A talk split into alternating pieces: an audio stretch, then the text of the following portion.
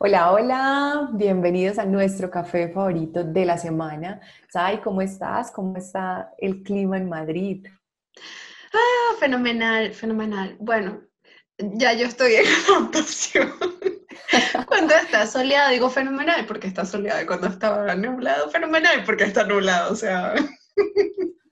Pero ah, ese movimiento está, interesante. Ese movimiento está interesante. Bueno, y hoy, hoy, hoy vamos a ver qué tan rico les suena mi voz, porque estoy un poquito agripada, pero bueno, igual.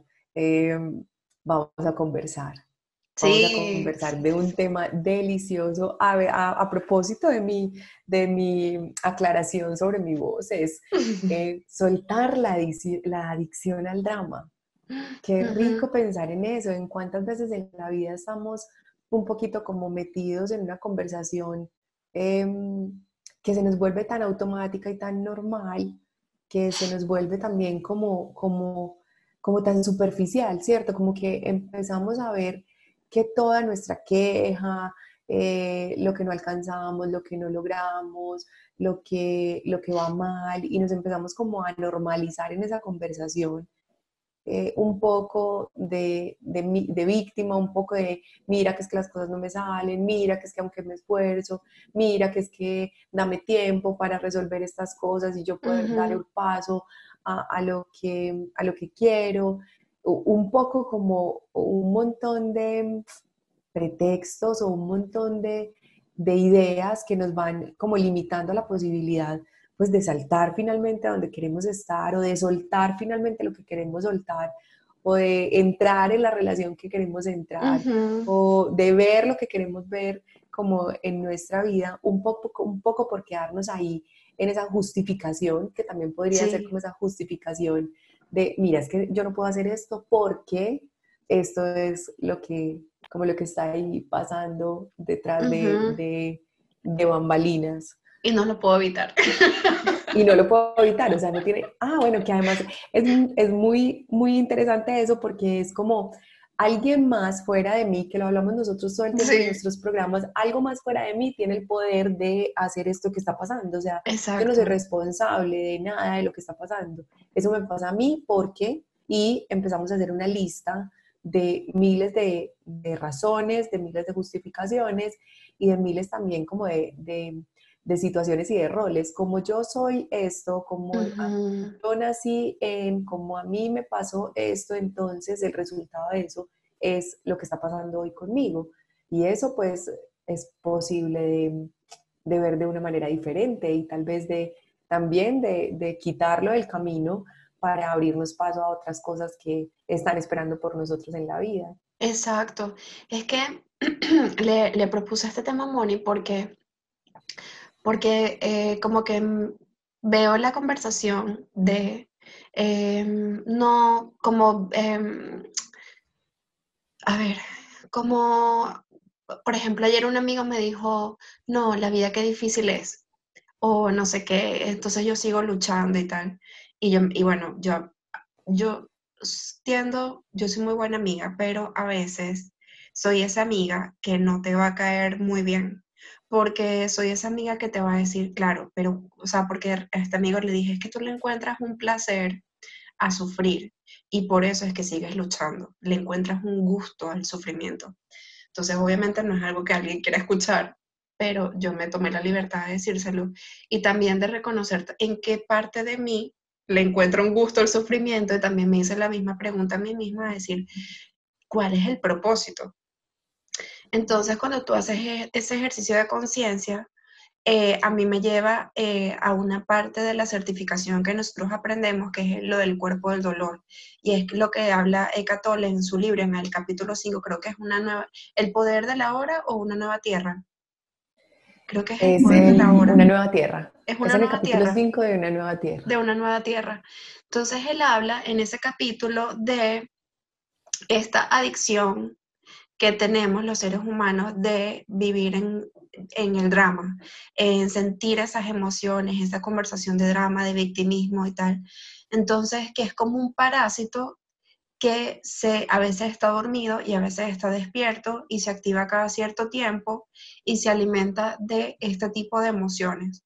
Entonces, a mí el ejemplo que se me hace súper como muy fácil de, de, mostrar cómo funciona el cuerpo del dolor es cuando las parejas están como pelean cada tres días o cada dos semanas y tú dices, pero ¿por qué esta pareja no termina? Y es porque se están alimentando el cuerpo del dolor mutuamente. Entonces, em, se necesita como un ejercicio de conciencia para darte cuenta si tú no estás soltando una dinámica porque en cierta forma estás alimentando el cuerpo del dolor y también se lo estás alimentando a la otra persona. Total. Y es reconocer eso. Yo creo que la clave está en empezar a ver con atención, un poco echarse una miradita como, como hacia atrás. Mirar hacia atrás a veces nos permite sacar como ciertas, em, digamos, conclusiones de nuestras acciones. Entonces, solamente hoy estando aquí podemos ver hacia atrás y decir, ah, esto es lo que ha pasado en mi vida. En ese momento cuando ese era el momento presente, pues no teníamos el nivel de conciencia que tenemos hoy. Pero hoy la invitación es, ¿cómo identificas tú cuál es tu drama, cierto? ¿Cómo identificas tú cuál es tu tema o tu patrón de comportamiento? Porque muchas veces escuchamos como, es que tienes un patrón, o uno mismo dice, es que tengo un patrón, y no entiende a qué se está refiriendo uno con eso. Entonces, es un ejercicio de conciencia plena de absoluto, em, como encender toda la capacidad del entendimiento, darte una miradita hacia atrás en tu vida y decir, a ver, ¿qué cosas se repiten en mi vida que me causan malestar? O puede ser que no me causen malestar, pero que sean momentos donde yo siento que estoy o más triste, o más enojada, o más acelerada, o o, con menos ganas de hacer cosas, como regístrate, para cada uno la emoción va a ser diferente. Entonces, regístrate, como echando una miradita hacia atrás, revisa cuáles son los puntos como de quiebre en tu vida, cuáles son esos momentos en los que tú tienes como cierto comportamiento, eh, en el que dejas todo tirado, en el momento en el que terminas con todo, en el momento en que sientes que te quieres salir de, las relaciones, porque ese, ese movimiento, ese comportamiento te va a hablar de esos, de esos patrones de comportamiento. ¿Qué es lo que a ti de alguna manera te mueve a la acción? Sea porque te mueve a la acción para salir de ahí y buscar una posibilidad de expansión para ti o porque ese movimiento es hacia la contracción. Porque puede mm. ser que según tu nivel de conciencia, tú te muevas a la expansión, pero también puede ser que en un momento tú no estés en un nivel de conciencia que te permita darte cuenta de que tu vida te pertenece, de que tú eres el responsable de lo que estás creando y ahí entonces aparecen todas esas otras cosas externas a las que les ponemos como la culpa o la responsabilidad de lo que pasa. Y ese movimiento desde ahí te lleva a la contracción.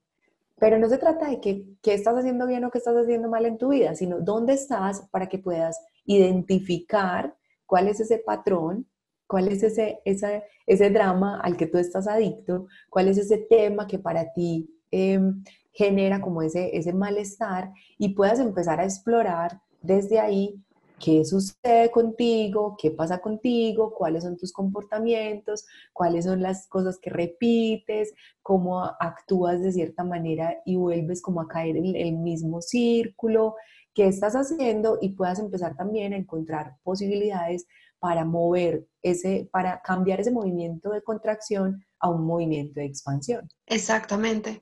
¿Qué es lo que, qué es lo que yo reflexionaba ayer y decía, ¿cuál es la ganancia de mantener el patrón de, imagínate, tú cada, bueno, eh, no sé, cada tres semanas o cada tres días eh, te vienes abajo, te sientes triste, sabes, no tienes ganas de nada, entonces como que, y, o vamos a ponerlo así, cada tres semanas. Entonces, cada tres semanas aparece algo que tú dices que ves que no puedo estar bien porque cada tres semanas o cada cierto tiempo pasa algo que me tumba.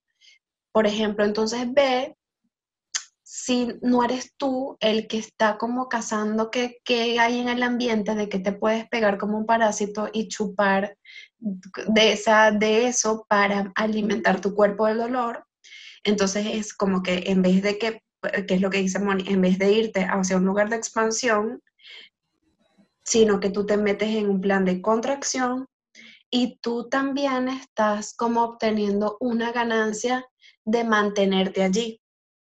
Entonces, por ejemplo, cuando mis clientes de nutrición me dicen, no, fíjate que me pareció súper interesante, una chica la semana pasada me dijo, no, la semana pasada este, no hice nada del plan, me fue fatal, que no sé qué, entonces yo voy a comenzar el lunes otra vez. Entonces yo le dije, o sea, como que le dije muchas cosas, pero le dije, ¿qué ganas con mantener el patrón de comenzar siempre un lunes? De pensar que comienza siempre un lunes. Entonces le dije, quizás, quizás puede ser, o sea, como que para justificar el que el miércoles, jueves, viernes, sábado y domingo, tú te, te vas por un barranco para abajo, entonces tú no, porque tienes el patrón de siempre comenzar aparentemente un lunes. Entonces, es, y, lo que me parece como más, como que hay que llamar como más la atención es que es una cuestión del lenguaje. ¿Sabes?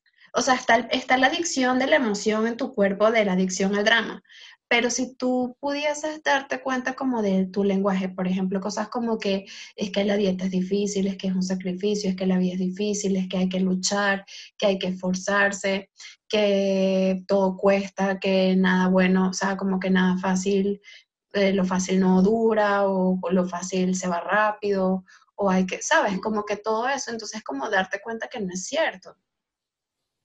Claro, poder explorar desde ahí cuáles son esas creencias, porque en lo más profundo de nuestras acciones hay unas creencias. Exacto. si creemos que ciertas cosas son posibles, esas son las cosas que pasan en nuestra vida. Y a veces, a, veces estamos, bueno, a veces no, yo creo que todo el tiempo estamos diseñando nuestra vida. Sí. Pero entonces, en ocasiones, estamos diseñando desde la inconsciencia. Y no es que dejemos de diseñar, por eso me devolví en la frase, no es que dejemos de diseñar, estamos diseñando desde la inconsciencia, estamos diseñando desde ese lugar del drama, desde ese lugar de víctima, desde ese lugar de donde yo no soy responsable, de, lo que me pasa es consecuencia de cosas externas a mí. Esa, esta conversación puede parecer muy, eh, puede generar un poquito de ampollas en muchas personas, pero más allá de si yo digo, ay, no, estas dos enloquecieron, o sea, ya, eh, ¿cómo hacer esto? No, no es real, ¿cómo está esto pasando no es real? afuera? Sí, ¿Cómo, ¿cómo esto que yo estoy viviendo no es verdad? Si es que es verdad, es que no puedo, es que no me puedo apegar al plan porque eh, me fui de viaje, como me pasó a mí, y entonces dije, uy, no, me voy de vacaciones, entonces nada, el plan cuando vuelva, y luego cuando estaba en el viaje dije, ¿por qué? Si es que aquí también hay frutas, aquí hay verduras, aquí hay, también puedo comer huevito por la mañana, también puedo comer yogur, o sea, ¿por qué? Porque es tu pensamiento. Entonces es, cuando hablamos de adicción al drama, la palabra funciona exactamente como lo que entendemos por adicción. Hay en nuestro cuerpo una química funcionando que nos hace estar cada cierto tiempo en ese lugar. Entonces, como tú lo decías, cada tres semanas, cada dos semanas, cada semana. Si pasa esto, yo estoy feliz. Y si no pasa, yo estoy triste. Eso es algo que ya nos dijimos, eso es una programación que tenemos en nuestra mente. Si logro esto, soy feliz. Si no lo logro, no lo soy. Entonces, es, Eckhart Tolle en el libro, en, cuando habla del cuerpo del dolor, habla precisamente de las identificaciones. Cuando nosotros estamos identificados con cualquier cosa, con los resultados, con el rol, con lo que debería pasar. Cuando hablamos de mí, de mío, de mis, de yo, cuando estamos hablando de lo que yo soy, lo que me pertenece como mi carro, mi casa, mi esposo, mi hijo, esos son identificaciones. Inconscientemente estamos poniendo ahí una cantidad de creencias, estamos creando ahí una cantidad también de relaciones de correspondencia. Es como, como tú eres mi amiga, tú tienes que actuar de determinada manera. Y el día que tú no actúas de determinada manera, entonces eso no funciona para mí. ¿Sí? Y ahí es donde yo empiezo a decir, este trabajo que es mi trabajo, entonces tiene que funcionar de determinada forma. Si no funciona así, esto dice algo de mí, algo está mal conmigo, algo no está ocurriendo, mm, digamos, como en beneficio de lo que yo creo que debería pasar para mí. Como para reforzar mi identidad. Ajá, entonces esas cosas que yo digo, mi trabajo, mi amiga, mi pareja, mi casa, las cosas, todo aquello que yo digo mí o todo aquello que yo digo que soy yo, ¿cierto? Entonces, cuando yo digo, es que yo soy la mamá, es que como yo tengo a Nicolás chiquito, yo no puedo salir porque... Esa es una historia que yo me conté. Esa es una idea que yo estoy creando para mí. Y eso obviamente trae una consecuencia en la acción, porque yo actúo según esa conversación interna. Pero además esa conversación interna está yendo a reforzar un pensamiento, a que surjan otros pensamientos similares que refuerzan todas mis creencias y a reforzar un estado de ánimo. Cuando yo estoy en mi día a día sosteniendo un estado de ánimo, que es también lo que nosotros eh, hablamos de la vibración, de lo cómo estoy energéticamente, cuando yo estoy muy centrada en mí, sosteniendo un estado de ánimo o un nivel de vibración, eso es lo que se vuelve como, como cotidiano para mi cuerpo. Es como mi cóctel químico que me tomo todas las mañanas. Cuando yo, por ejemplo, me, eh, em, estoy tomando una agüita con una gotica de limón cada mañana, eso hace una transformación química en mi cuerpo. Es lo mismo que lo que hemos hablado del primer pensamiento de la mañana. Si te levantas por la mañana y dices, ay, Dios mío, qué pereza, otro día de tal cosa, ya hiciste una carga inicial. Haz de cuenta que enciendes el computador y carga todos los archivos. Esa, ese pensamiento es tu carga inicial de pensamiento.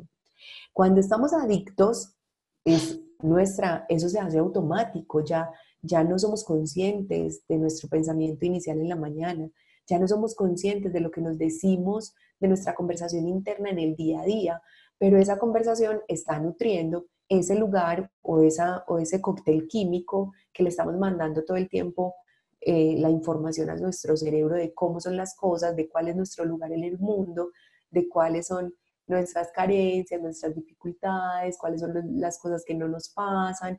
Y eso está diseñando la vida todo el tiempo, está diseñando lo que ves. Entonces lo que decías ahorita es, claro, yo busco afuera, lo que pasa es que no hago una búsqueda consciente, entonces por eso cuando nos dicen, ¿cómo así que yo dramática? O sea, cero dramática, sí, yo no hago una búsqueda consciente, yo ya lo hago automático, ya yo no veo todas las posibilidades, sino que veo lo que no funciona, ¿sí? Y, en ese ver lo que no funciona, pues traigo lo que se engancha conmigo, por eso hablamos del cuerpo del dolor, lo que se engancha conmigo, con mi bajita vibración, y eso es lo que sigo recreando en mi vida. Entonces, un poco es como ponerle un freno a esa espiral de, las cosas que yo misma me cuento acerca de miles de cosas que me generan malestar o a, a miles de cosas que no están funcionando para mí en mi vida es un poco ponerle freno y tiene que ser un stop, no puede seguir girando poquito a poco en ese sentido, no tienes que parar porque el giro es poner la energía de vuelta hacia otro lugar. Exactamente, exactamente. Em, no sé, yo, yo yo me, soy tal cual lo que tú dices, yo me considero una persona que no es dramática, pero ciertamente en algún momento he sido muy dramática, pero como que advierto cuando estoy hablando con mis amigas, sobre todo me doy permiso de ser dramática y le digo, sé que estoy siendo dramática, pero este, no sé qué, no sé, no qué, tal, no sé qué. O sea, como que también soy consciente que lo estoy siendo, que estoy eligiendo serlo por un momento que no tomamos el café. Claro, sí, y que, y que además está yo creo que esa es el, la mayor em, muestra de que estás en presencia. Sí. Es entregarte a lo que, que lo hablábamos un poco, no sé si en el programa anterior, ya, ya no sé si lo hemos hablado públicamente o, internamente, pero es un poco, es, es un, la mayor muestra de conciencia, es estar ahí, o sea, estoy triste, estoy triste y me entrego a ese eh, sentido y me dejo estar en ese sentido, o sea, me, me muevo a un lugar de aceptación, no de, de recriminarme porque me siento así, no. o no me debería sentir así porque mi hijo está saludable, porque mi esposo está bien, porque las cosas están bien, porque, porque a veces es esa conversación también, como me siento triste o me siento bajita de ánimo o siento eh, voy a entrar en mi drama, en esta conversación de drama, y entonces hay como una conversación alterna que te dice como, no, no deberías sentirte así. Pero estar en mayor presencia es eso, es, ok, estoy dramática y lo acepto y lo recibo y me entrego al drama y pues luego me salgo de él. Exacto. Es la mejor manera también de, de no perpetuar las emociones. Cuando tú te resistes a, entregarte a una situación, a una emoción, al proceso que estés viviendo, cuando te resistes, pues precisamente lo que resistes persiste. Entonces, decir, no voy a pensar en esto, no quita el pensamiento, lo refuerza. Exacto, claro, no voy a pensar en esto y tienes el elefante así en la sala y que... No, no voy a pensar en este elefante y no tienes por dónde pasar porque no tienes como moverte porque está ahí y haces que dure más tiempo porque cuando tú dices no voy a pensar en esto y te distraes, realmente no estás dejando ir el pensamiento, lo estás guardando para ahorita más tarde. Eso es el drama.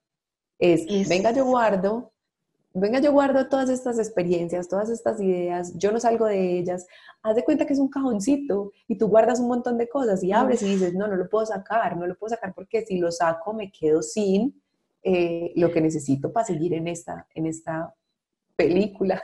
Tú sabes que con el Desde Cero, que es un programa que yo hago grupal, en fin, con, con nutrición, yo les mandé una clase este, con, con el ejercicio de Byron Katie.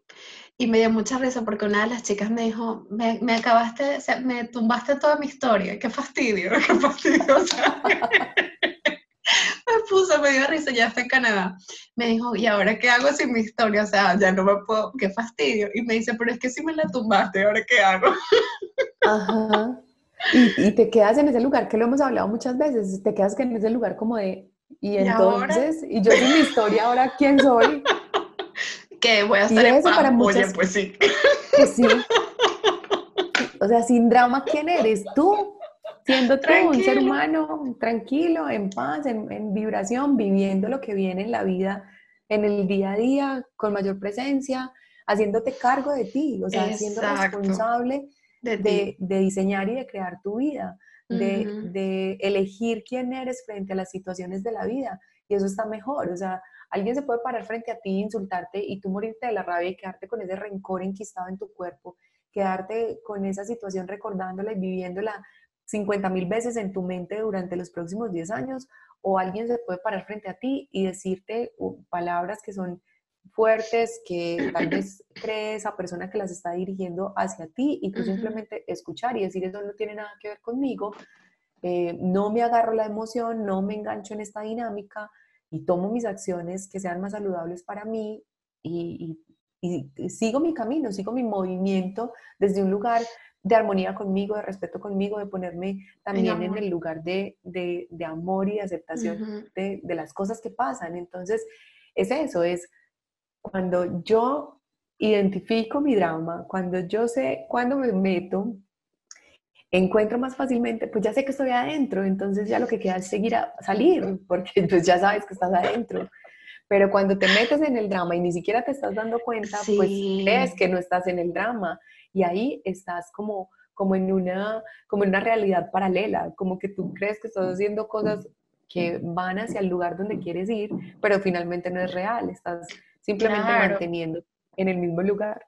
Entonces a mí me parece como súper, em, fíjate que, también come muchas, muchas, em, no sé si en otros podcasts, pero sí es verdad que como en muchas de nuestras conversaciones o de las conversaciones que yo he tenido así con, con clientas, hablamos mucho sobre qué significa realmente ayudar a otra persona.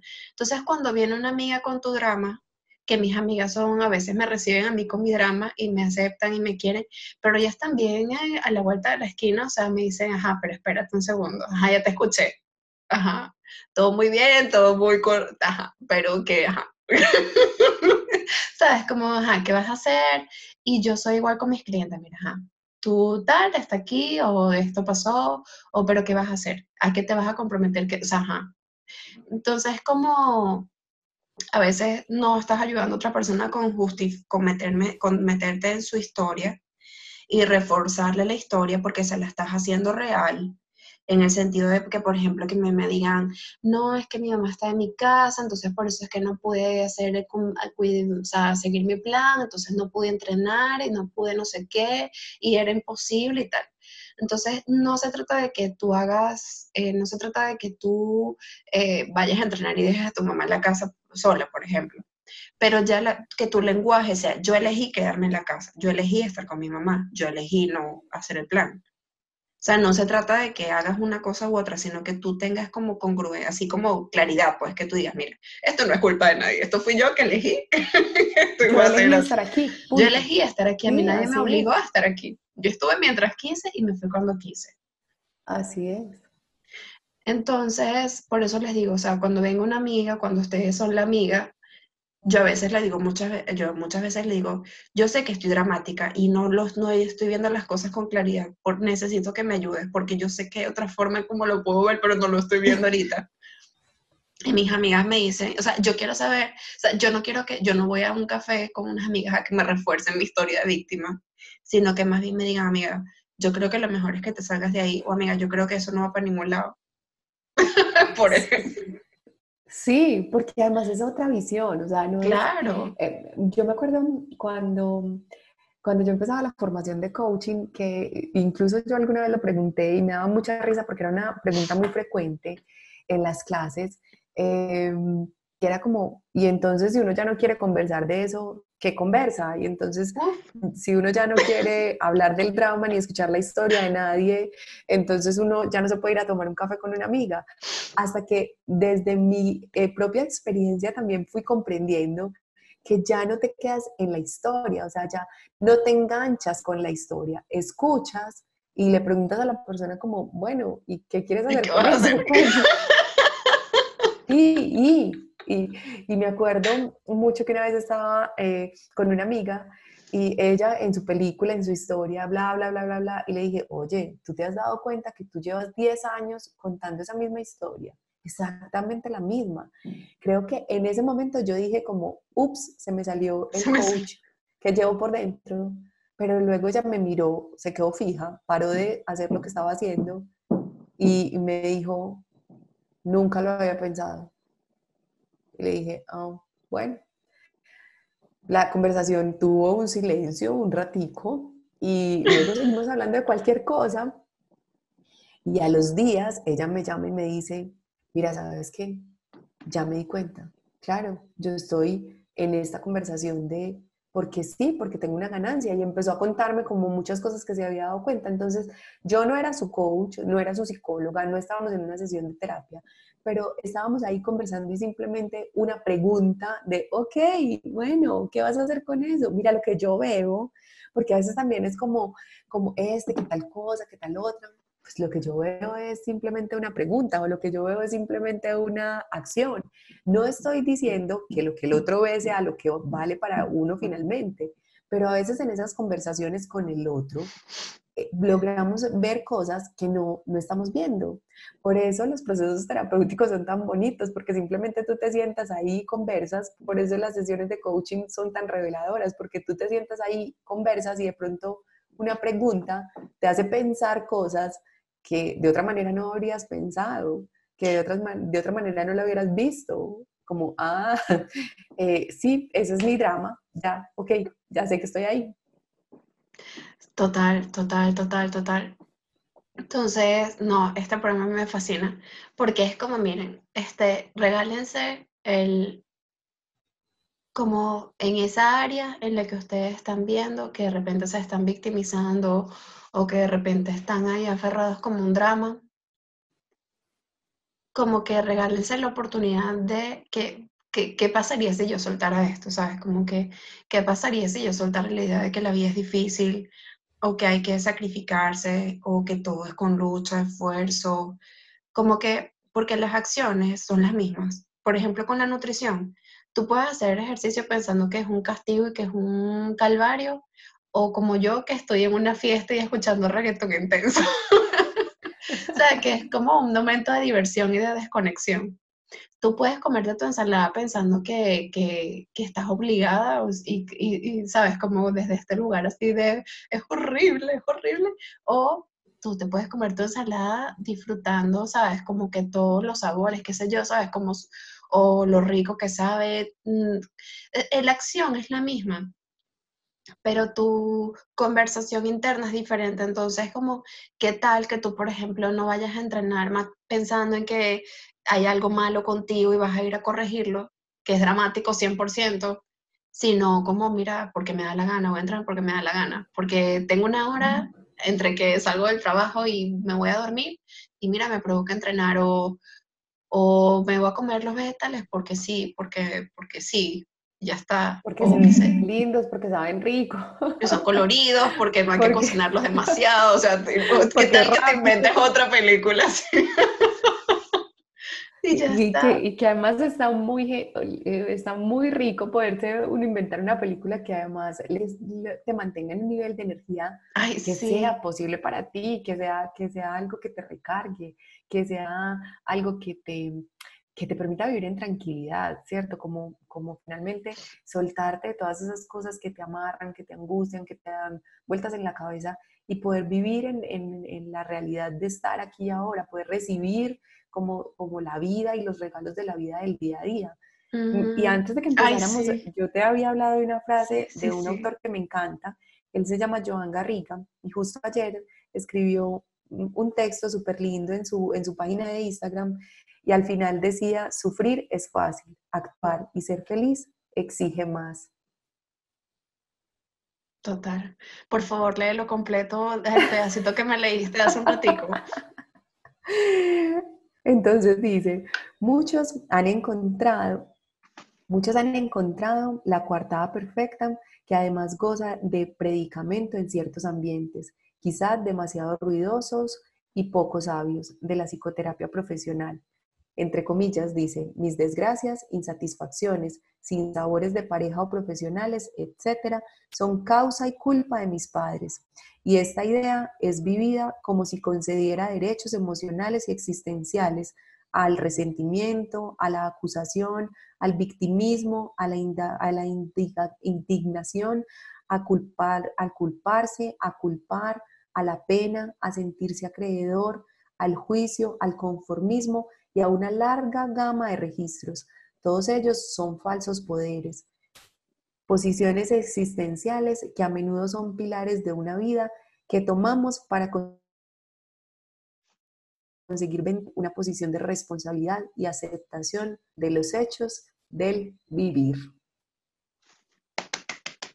Bueno, y sigue, eh, léanlo, búsquenlo, se llama Joan Garriga y escribe cosas hermosas.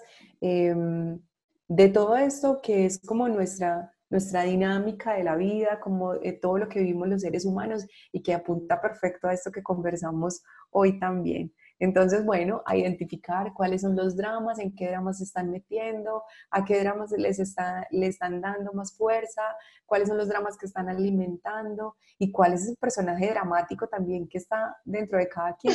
Eh, cómo está configurado ese personaje dramático para que empecemos a quitarle el disfraz y a, desconfigurarlo, a desmantelarlo para que estemos en un lugar de muchísimo más paz y bienestar.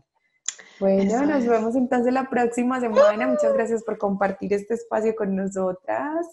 Un beso enorme. Gracias por estar aquí. Chaito. Mm, chao. Chao.